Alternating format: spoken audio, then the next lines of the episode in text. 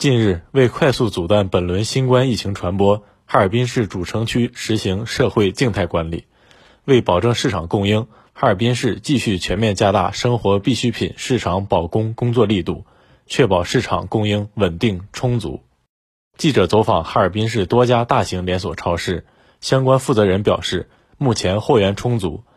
哈尔滨市大润发超市工农大街店经理张东玲。我们整个卖场的库存啊，好比说我们整个一个大卖场大约有三万五到四万个品项。那是现在的疫情期间呢，主要是针对于蔬果嘛，再就是民生必需品这一块儿，我们整个的库存安全库存我们都设定了一个点，大约是在七天到半个月之间。现在的库存量可以说老百姓们完全可以放心，就是让老百姓足可以不管是从线上也好，还是线下也好，都能买到他所需要的商品。我们属于供给部门，一呢我们。商品品质、价格都会保障，绝对不会因为疫情期间我们大量的浮动价格，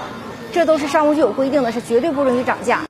记者从哈尔滨市商务局了解到，在管控期间，相关部门将全力组织大型商超通过自有渠道加大采购量。目前各大商超的米、面、油、肉、蛋、奶、水果、蔬菜等生活必需品库存充足。对涉及民生保障、正常生产经营的农产品批发市场、超市等企业，严格要求落实扫码、测温和戴口罩等疫情防控措施，坚持人物环境垃圾同防，